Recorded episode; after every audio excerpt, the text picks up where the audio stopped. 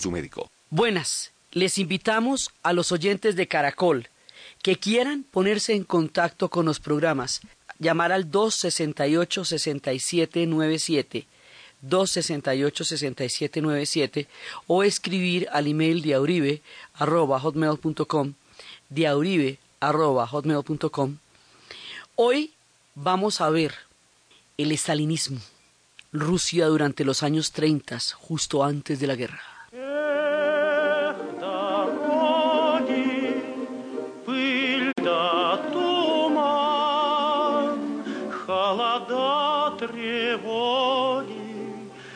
Степной бурьян знать не можешь доли своей. Может, крылья сложишь посреди степей.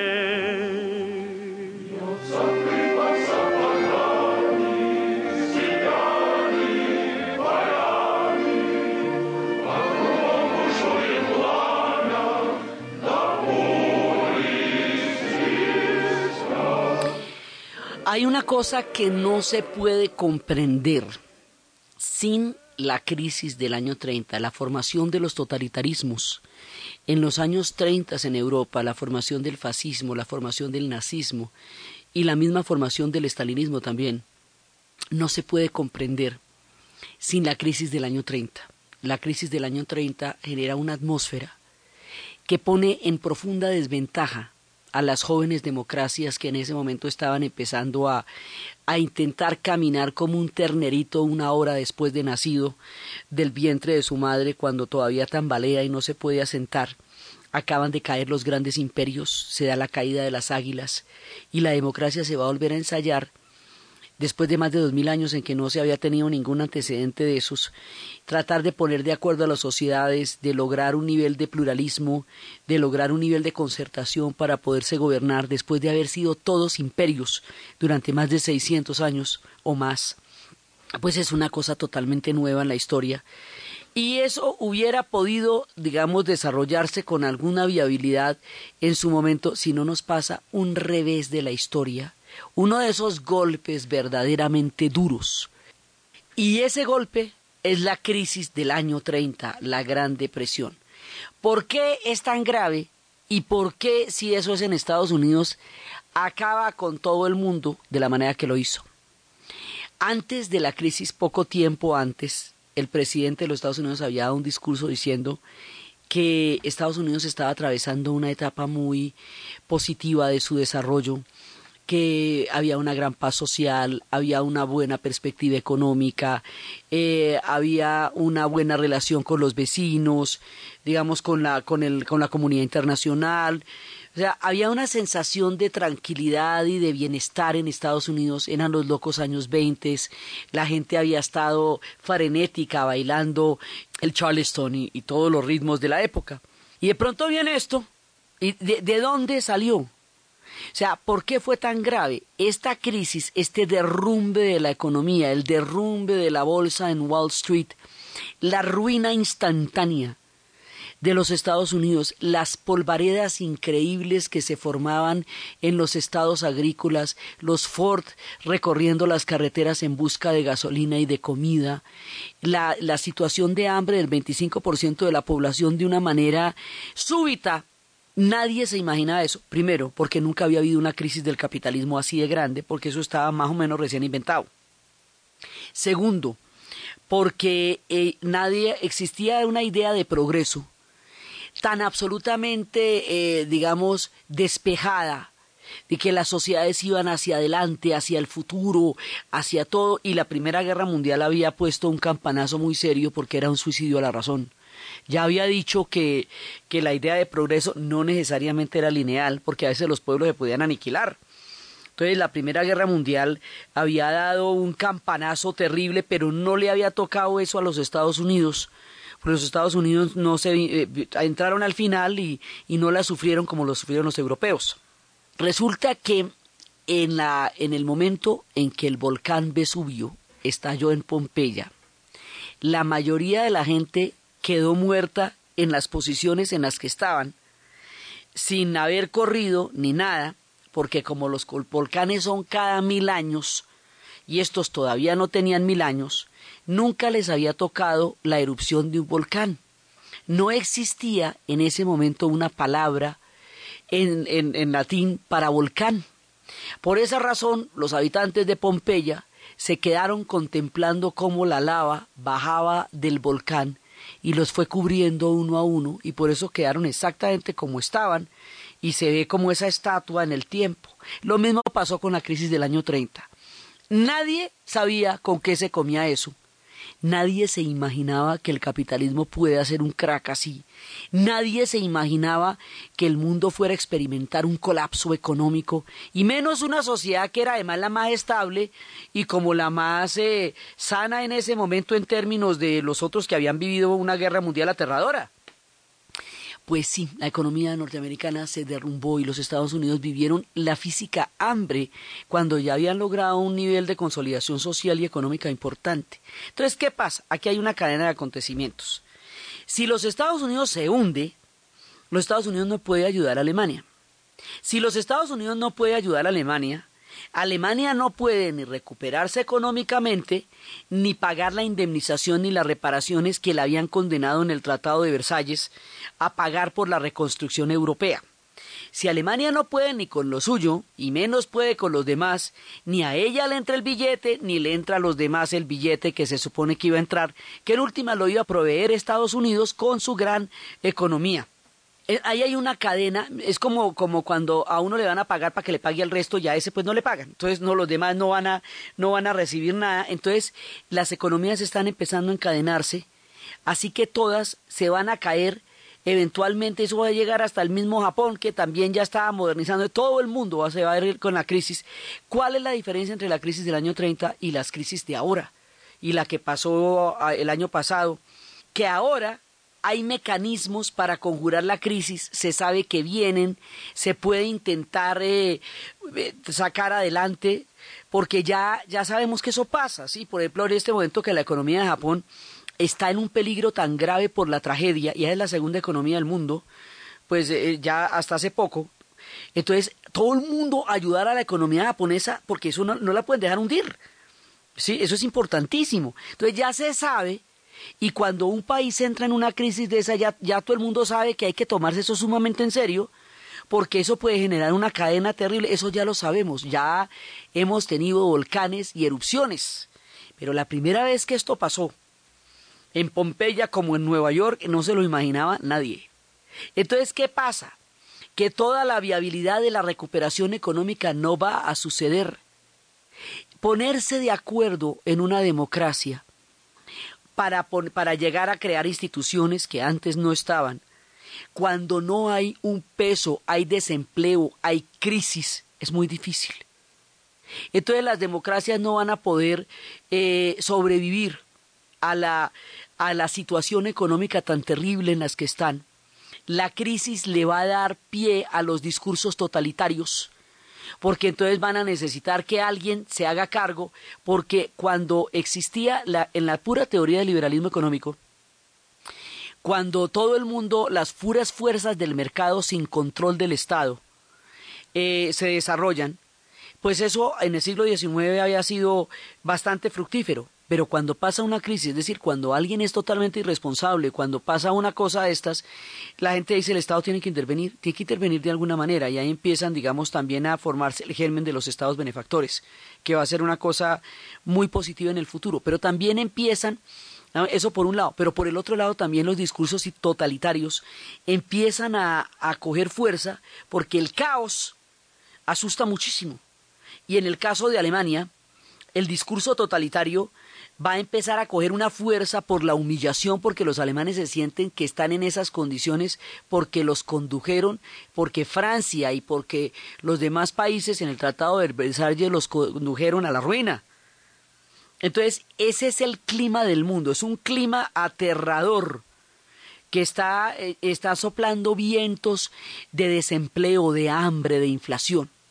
Mientras tanto en Rusia, la cosa está complicada porque mire, Rusia se metió en una guerra mundial, el zar metió a Rusia en una guerra mundial sin comerlo ni beberlo para el pueblo ruso. El pueblo ruso, para salirse de la guerra mundial, hace una revolución.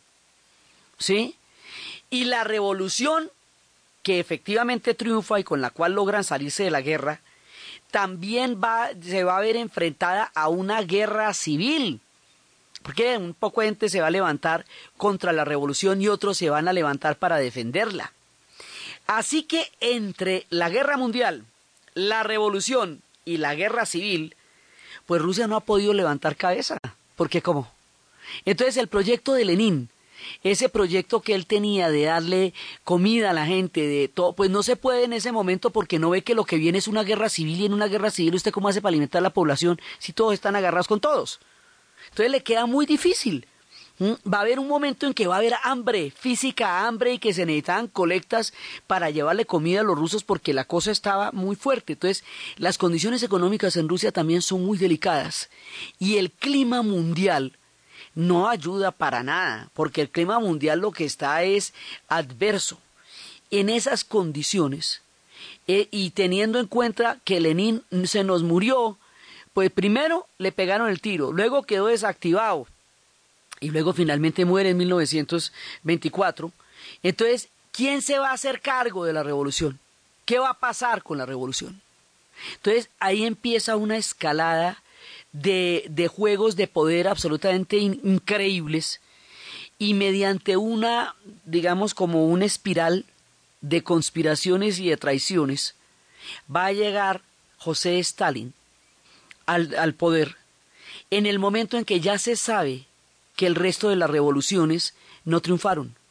En el momento en que fracasó la de Hungría, en que fracasó la de Alemania, la última gran revolución que se estaba jugando el tema internacionalista como una manera, como una, digamos, como un último bastión de la idea internacional, es España la guerra civil española, pero eso es del 31, después del 31 al 36 es que va a ser eso, la República Española. Eso, digamos, el significado, la fuerza del significado de España, es porque simbólicamente hablando, era el último lugar donde se estaba dirimiendo esta dicotomía entre el nazismo y el fascismo, que enfrentó a toda Europa país por país.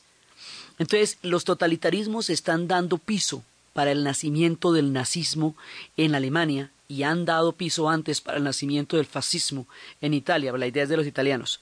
Los otros la van a aplicar, pero la doctrina original es de los italianos. Entonces, ese es el clima del mundo. Surgen unas fuerzas aquí muy bravas que eventualmente se van a terminar enfrentando con las soviéticas, pero ese es el clima que está pasando en el mundo. Y mientras tanto Rusia, mientras tanto la Unión Soviética, tiene que haber cómo coge su destino. En un momento en que el mundo se está hundiendo y en un momento en que ellos han atravesado épocas absolutamente dramáticas de su historia y empieza una nueva etapa. Esa nueva etapa le toca a José Stalin.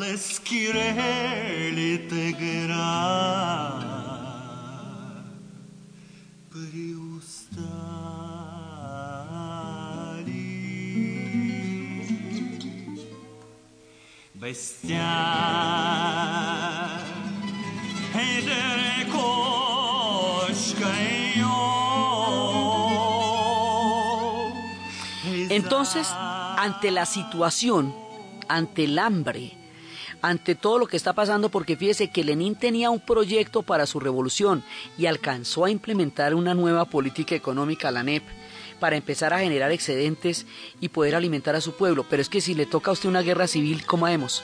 O sea, a Rusia le pasa que una cosa es lo que quiere hacer y otra lo que puede hacer con lo que la, la historia la pone a vivir. Si usted quiere una revolución chévere, y usted quiere una revolución que alimente a su pueblo, pero si la tiene que defender a través de una guerra civil y montar un ejército como el ejército rojo para defenderla, pues la mitad de los recursos se le van ahí. Usted quiere un internacionalismo proletario. Usted quiere que eso triunfe en Alemania y en Hungría y en todas partes, pero ¿y si no? ¿Y si no qué hacemos? Entonces nada sale como se pensaba que iba a salir, porque la historia no es como uno quiere, sino como la historia quiere. Entonces, a Lenin le tocó encarar todo eso, pero además lo sacan de combate con el tiro antes. Entonces él tampoco puede terminar su obra, tampoco puede acabar su proyecto, porque no lo puede realizar, muere antes y pierde la cabeza antes. Entonces al que le toca enfrentar todo eso, a esa este antiguo monje georgiano que se llama José Stalin. Stalin sube cuando ya las revoluciones en el resto del mundo no triunfaron, fuera de la España que está, no, no se ha definido todavía. O sea, cuando Stalin sube, sube en 1926. Y lo, el tema en España va a empezar del 31 al 36, que es el último pedacito que queda. Entonces Stalin asume ya en ese momento que la única revolución triunfante por ahora, digamos, y aparentemente en el futuro es la rusa. Por lo tanto, será la cabeza del comunismo como doctrina lo que se diga en Rusia que va a pasar. O sea, es a partir de la Unión Soviética que se va a configurar el esquema de lo que es el, comunismo, porque pues es en el único lado donde se ha dado. Entonces, al meternos en el tema ruso, con el tema comunista, nos vamos a meter en toda la cultura rusa que hay debajo, que se va a traducir en la manera como el comunismo se vaya a aplicar, en principio en la Unión Soviética y más adelante en el mundo, porque ellos se van a volver una gran potencia. Entonces, lo primero que nos pasa es que una situación como la que ha vivido Rusia, entre la guerra mundial, la revolución y la guerra civil, va a llevar a la creación de un superestado para poder controlar la vaina, un super, super, superestado. Entonces, que ya teníamos, ¿no? Porque el zarismo era un superestado y que era, era un estado gigantesco. Dentro de la tradición del zarismo, existían policías privadas. Esto nos lo inventamos con Iván el Terrible. Siempre hubo policías privadas, cuerpos aparte, que obedecían al zar. Bueno, pues esas tradiciones de las policías privadas van a seguir existiendo durante la era soviética. Dicen que el edificio de Lubyanka, en, la, en la actual Moscú, era el edificio más alto del mundo, porque desde sus ventanas se veía Siberia directamente. Entonces, se va a crear una policía política, esa ya la creamos antes, esa no la creó Stalin, esa ya la teníamos antes, la checa. Y había un personaje que la creó que se llamaba Derjinsky. La checa después se va a llamar la NKVD, va a tener muchas siglas hasta que llegue a una sigla que el mundo va a conocer, la KGB. Pero esto sigue siendo la policía secreta de la misma escuela de las policías secretas que teníamos en la época del zar, solo que ahora al servicio del Soviet. Entonces tenemos una policía secreta. Hoy por hoy Derjinsky, el que fundó la Checa, está en el lugar donde están las estatuas de todos los que cayeron en desgracia en el museo. Pero durante mucho tiempo esto era lo que mandaba la parada. Esto se va a volver un Estado dentro del Estado. Pero ya, esto ya existía, solo que ahora lo vamos a acomodar al tema soviético. Este superestado implica que no va a haber separación de poderes, o sea, no va a haber mecanismos de control. ¿Se acuerda que habíamos dicho que Marx había planteado que las revoluciones requerían, eh, digamos, unas instituciones, lo que él llamaba la democracia burguesa, unas instituciones que ya existían de separación de poderes y todo eso. Ahora lo que va a pasar es que vamos a estar en el partido único. Y en el partido único no va a haber mecanismos de control ni separación de poderes, ni unos que legislan. Todo va a ser lo mismo. El Estado va a cumplir todas las funciones un mismo Estado.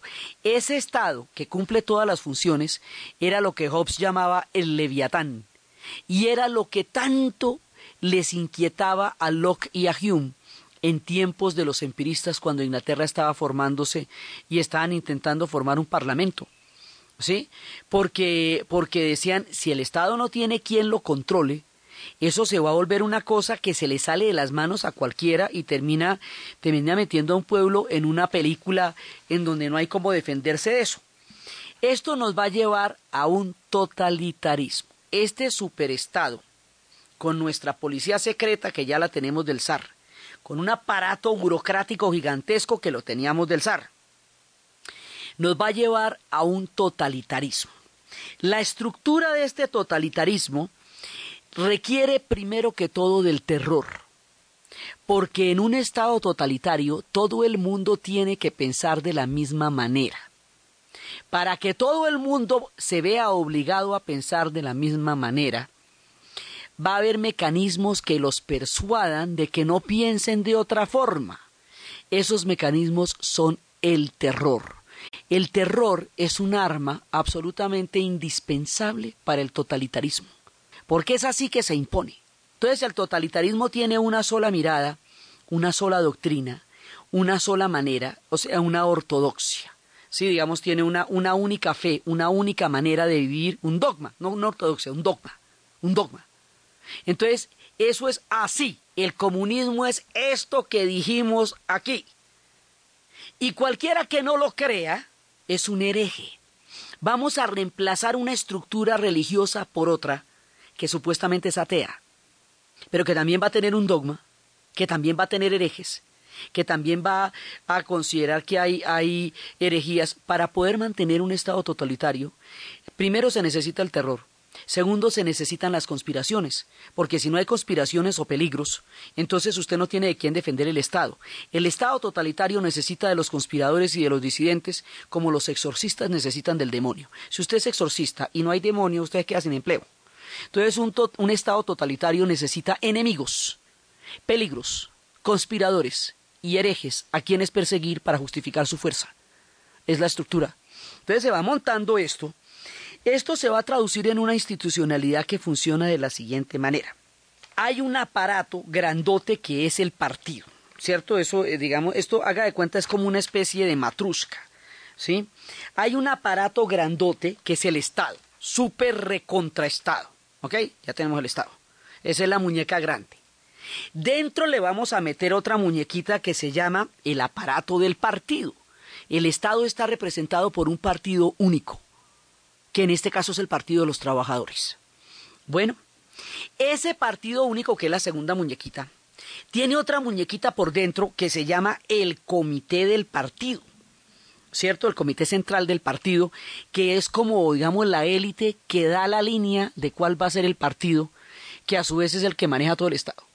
¿Cierto? Y dentro de ese comité, o sea, la muñequita más chiquita, está el secretario general del Partido Comunista, que es en último término el que termina mandando la parada y en quien recae la mayor cantidad de poder, un poder increíble, un poder casi como el que tenían los Ares, ¿sí? O sea, la cosa no es tampoco tan distinta, solamente que tiene otro nombre, ¿sí?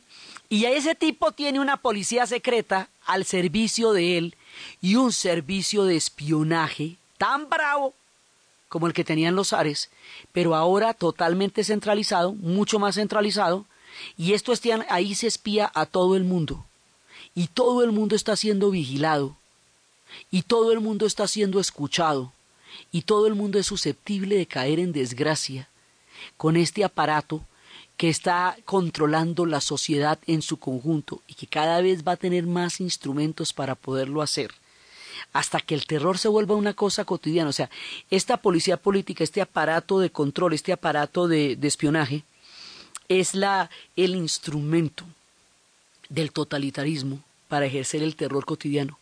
Ahora, un terror cotidiano y un totalitarismo necesariamente son arbitrarios, porque como no tiene ninguna confrontación ni ninguna oposición, eso es según lo que les parezca.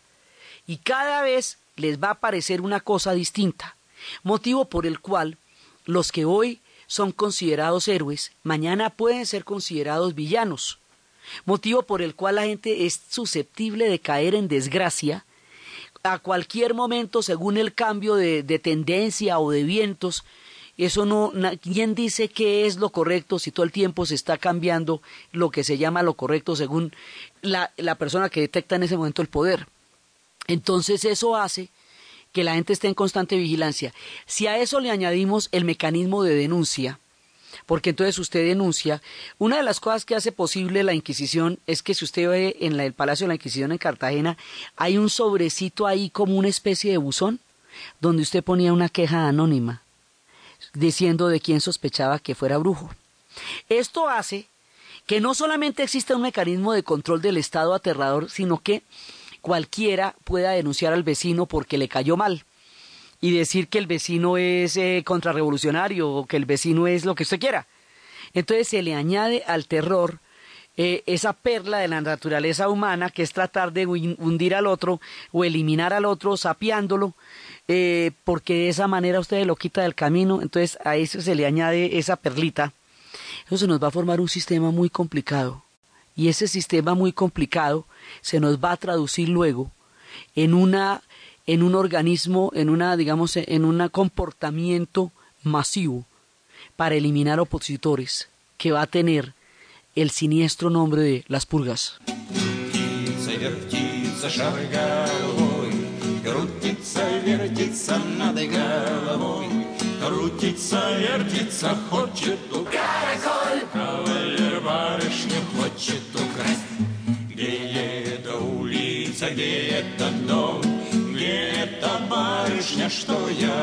Las purgas van a eliminar primero a los ortodoxos, a toda la gente de la iglesia, porque la persecución contra la iglesia va a ser muy brava, porque como existía una eh, un vínculo indisoluble entre el zarismo y la iglesia ortodoxa que lo construimos desde Oleg y desde Olga y desde Bizancio. Entonces, al eliminar el poder del zar, usted va a eliminar el poder de la iglesia. Para eliminar el poder de la iglesia, como ellos tienen una cultura de íconos tan supremamente refinada y antigua, van a cambiar un ícono por otro. Entonces ya no van a ser los íconos de las iglesias, de los santos, sino que ahora van a ser los íconos del el jefe del partido. El culto a la personalidad, la imagen del líder, como eh, acuerde que ellos no se relacionan con la digamos con los no se relacionaban con los eh, sacerdotes propiamente hechos sino con el ícono con la imagen era con la imagen que se comunicaban con la divinidad. Ahora le sustituyen esa imagen del ícono por una imagen del líder. Y ese líder se convierte en un ícono al que todos van a adorar.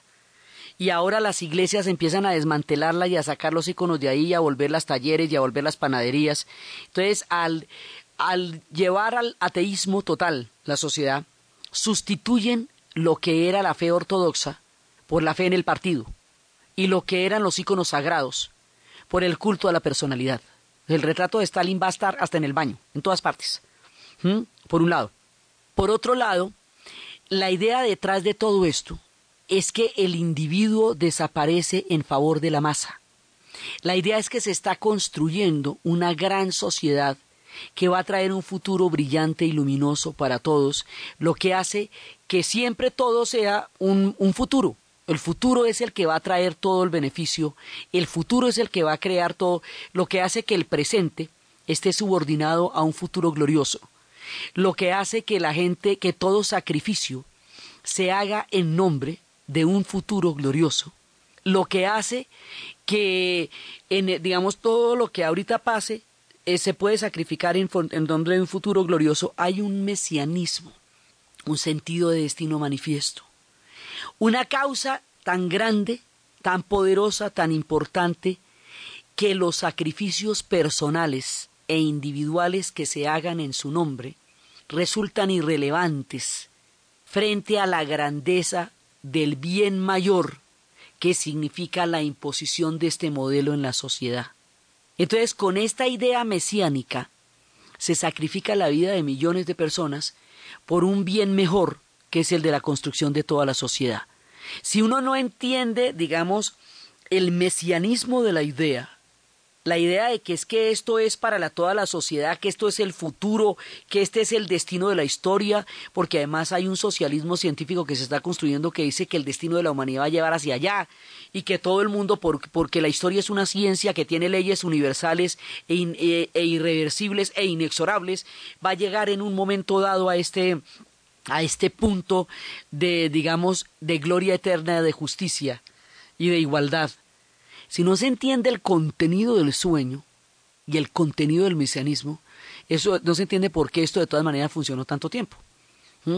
Entonces, ahora vienen las purgas. Las purgas significa que en la primera parte es toda la religión, toda la gente, los, los ortodoxos.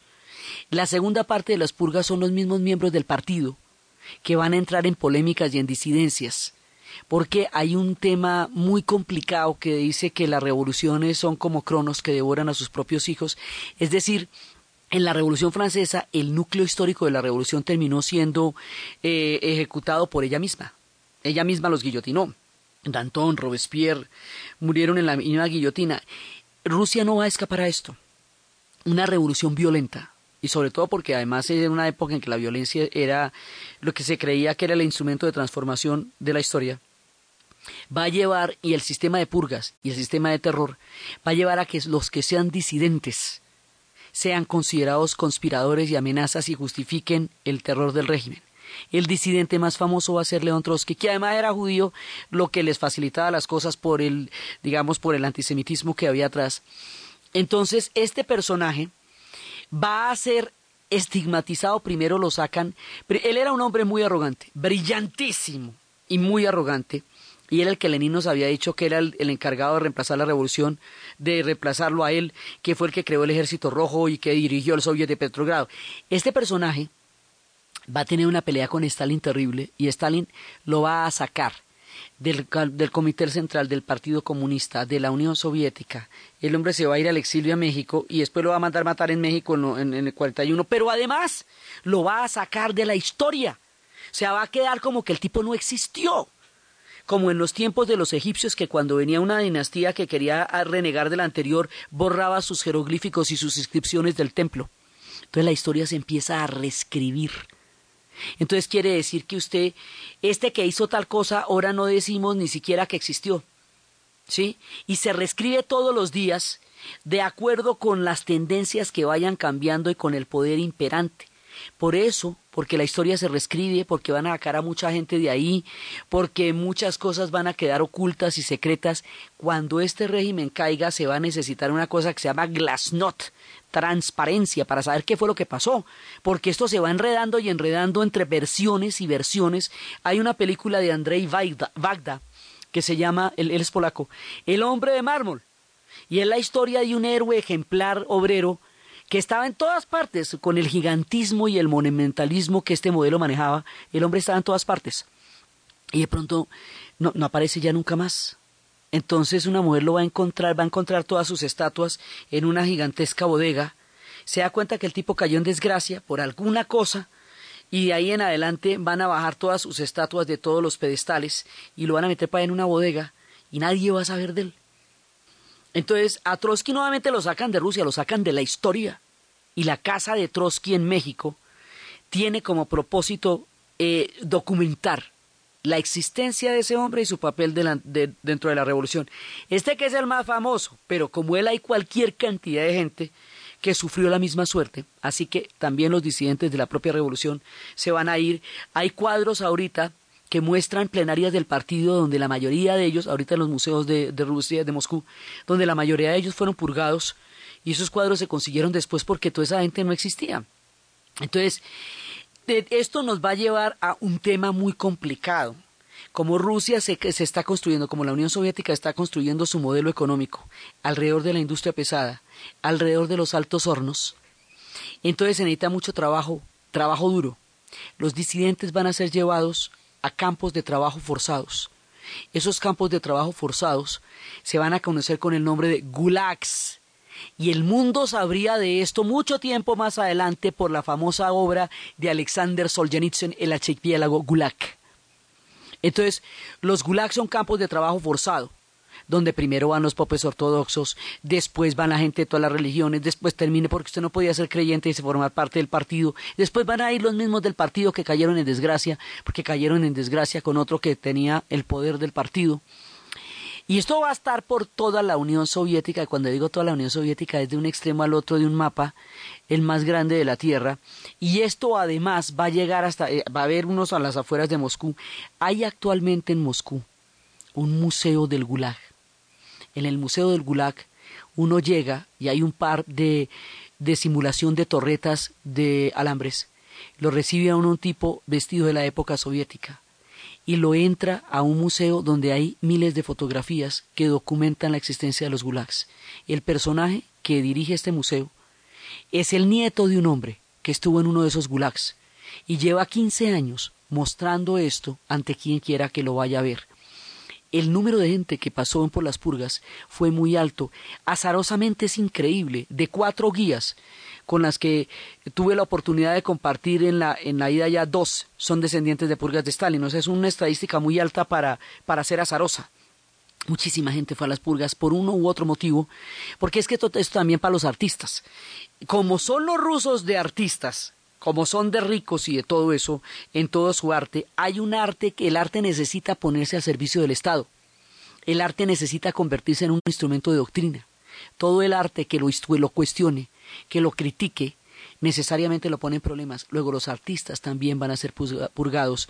Todas las vanguardias que fueron tan buenas y tan maravillosas en tiempos de los de, de, los, los, primeros años 20, o sea, toda esta gente, Chagall, Malevich, eh, toda la, la, gran formación de la experimentalidad rusa, toda esta gente eventualmente se va a volver peligrosa, porque se vuelven críticos, porque en un momento dado no, puede, no convienen con una línea necesariamente, entonces también van a llevar.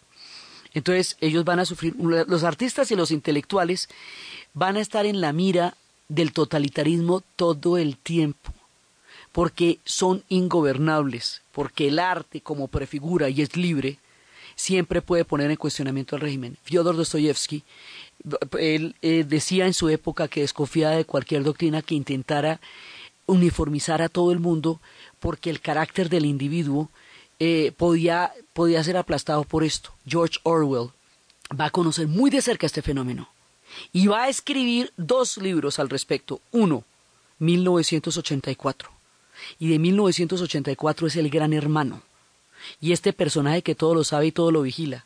Y que crea la misma oposición para infiltrarla. Y de esa manera saber quién está de disidencia con el régimen.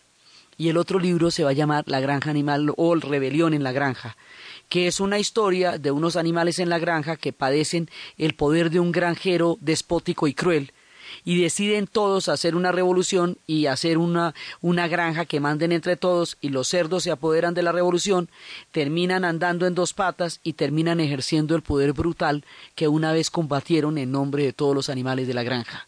Orwell va a ser uno de los críticos más duros de este proceso. El mundo, ¿por qué no conoció el mundo esto? ¿Por qué no lo supimos? Porque paralelamente a esto se está dando la guerra civil española y luego va a estallar la Segunda Guerra Mundial. Y la Segunda Guerra Mundial va a ser una cosa tan aterradora que nadie va a reparar en lo que está pasando, pero además la Segunda Guerra Mundial con un costo humano increíble le va a terminar ganando la Unión Soviética, lo que la deja como la segunda potencia del planeta después, porque Rusia sí se va a volver una potencia, porque van a pasar del hambre a ser un Estado industrializado y poderoso, porque se van a convertir. De todas maneras, Stalin recibe un país en palos y entrega ante la historia una potencia. Eso también es verdad, ¿sí? Y el modelo lo logró imponer. Pero todos estos costos tan absolutamente dramáticos y aterradores, el mundo no los va a ver, porque las revoluciones tienen los hechos y los ecos, porque ninguna otra triunfó, porque el modelo fue este. Y todo lo que pasó y pasaría más adelante en Europa del Este estaría montado en este tipo de modelo exactamente. Entonces nosotros no venimos a saber todo esto. Chismes llegaron de la era de Khrushchev pero nosotros vamos a enterarnos de, todo esto ya, digamos, cabalmente. Eh, había disidentes, sí, como Solzhenitsyn y tal. Pero ya, digamos, saberlo, saberlo, saberlo, lo vamos a ver en la era de la perestroika.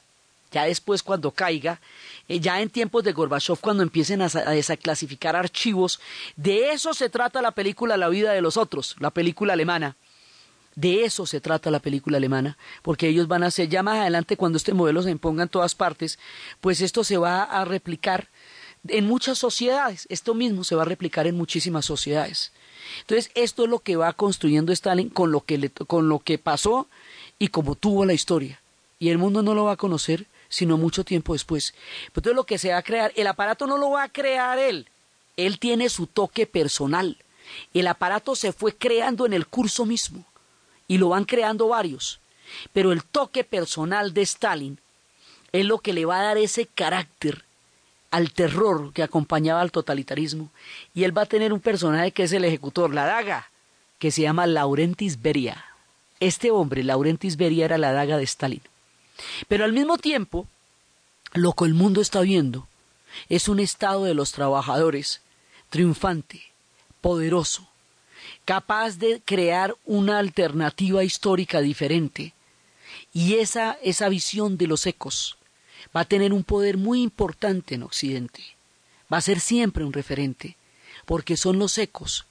Y lo que estaba pasando por dentro no se sabía. Y el tema de los gulags va a quedar muy, digamos, muy en secreto durante mucho tiempo. Y aún en la época de Solzhenitsyn, el alcance del gulag todavía estaba lejos de sospecharse. Hoy día, cuando uno va a ese museo, en una calle de Moscú, dimensiona sobre el paso del tiempo, qué tan terrible, qué tan grande fueron los gulags y cuánto del modelo de desarrollo industrial se hizo con trabajo esclavo sobre la base de los disidentes y de todos aquellos que no pensaban igual que tenía que pensarse en el régimen y que fueron utilizados como esclavos para sacar adelante el gran proceso de industrialización de la Unión Soviética.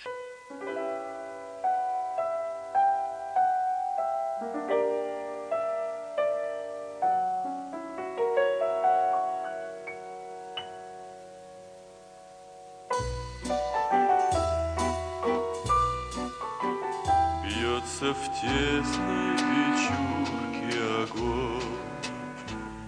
На поленьях смола, как слеза, И поет мне в землянке гармон Про улыбку твою и глаза.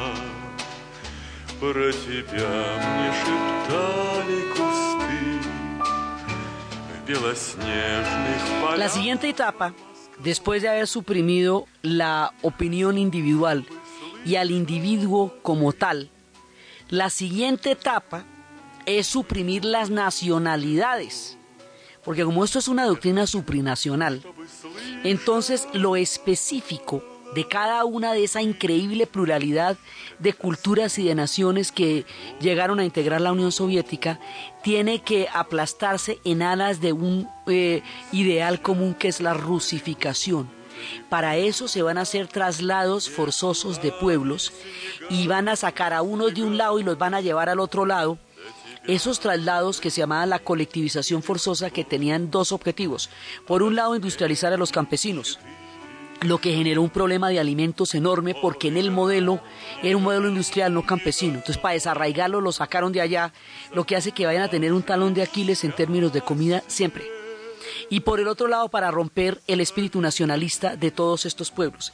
Es en ese contexto donde van a morir entre 14 y 6 y 14 millones de personas en los traslados de la colectivización forzosa. Es en ese contexto donde van a sacar a los chechenos de Chechenia y los van a llevar andando hasta Kazajistán, más de 3.000 kilómetros.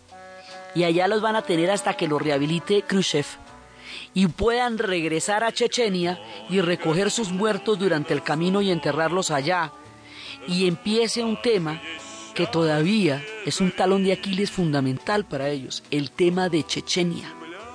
El tema de estas nacionalidades lo vamos a desarrollar en su momento porque es por estas nacionalidades que la Unión Soviética se va a disolver en el futuro.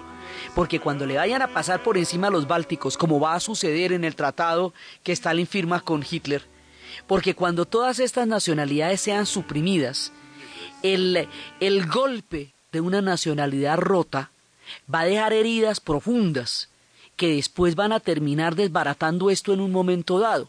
Eso se arma aquí, se llama la colectivización forzosa y la rusificación de la revolución. De esa manera, Lituania, Letonia y Estonia más adelante van a quedar bajo una gran cantidad de población rusa. Ahora, el otro tema también es que las religiones las van a suprimir. Entonces, donde primaba el Islam, también van a atacar profundamente al Islam, que son en todas las repúblicas centroasiáticas, Kazajistán, Turkmenistán, Kirguisia, Uzbekistán y Tayikistán que son las repúblicas musulmanas. Los ortodoxos ya les conté. Los judíos hemos hablado del tema. Sí, entonces usted no podía ser creyente y formar parte del, del, partido, y si usted no formaba parte del aparato del partido, no formaba parte del poder ni de las oportunidades, ni en la academia, ni en las escuelas de música, ni en ninguna parte. Entonces va a haber una supresión de religiones muy grande. Cuando después surjan las religiones, volverán con una fuerza muy grande porque estuvieron reprimidas durante 70 años.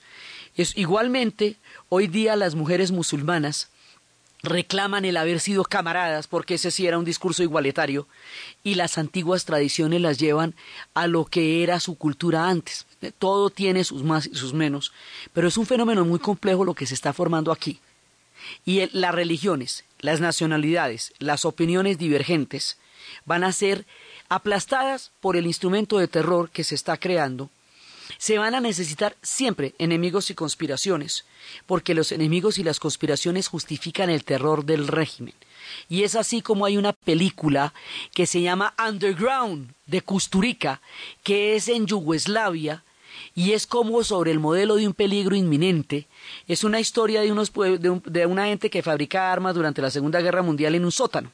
Cuando termina la guerra, eh, las armas son un negocio tan rentable y el terror alimenta, el miedo alimenta a los que están arriba, que nunca les cuentan que la guerra terminó y siguen haciéndoles eh, fabricar armas, las venden, hacen negocio con eso y viven lo más de bueno, además se han hecho amantes y abajo está el esposo de una de ellas y siguen viviendo buenísimo con la idea de un miedo y de una amenaza permanente y eterna que necesitan para mantener el régimen.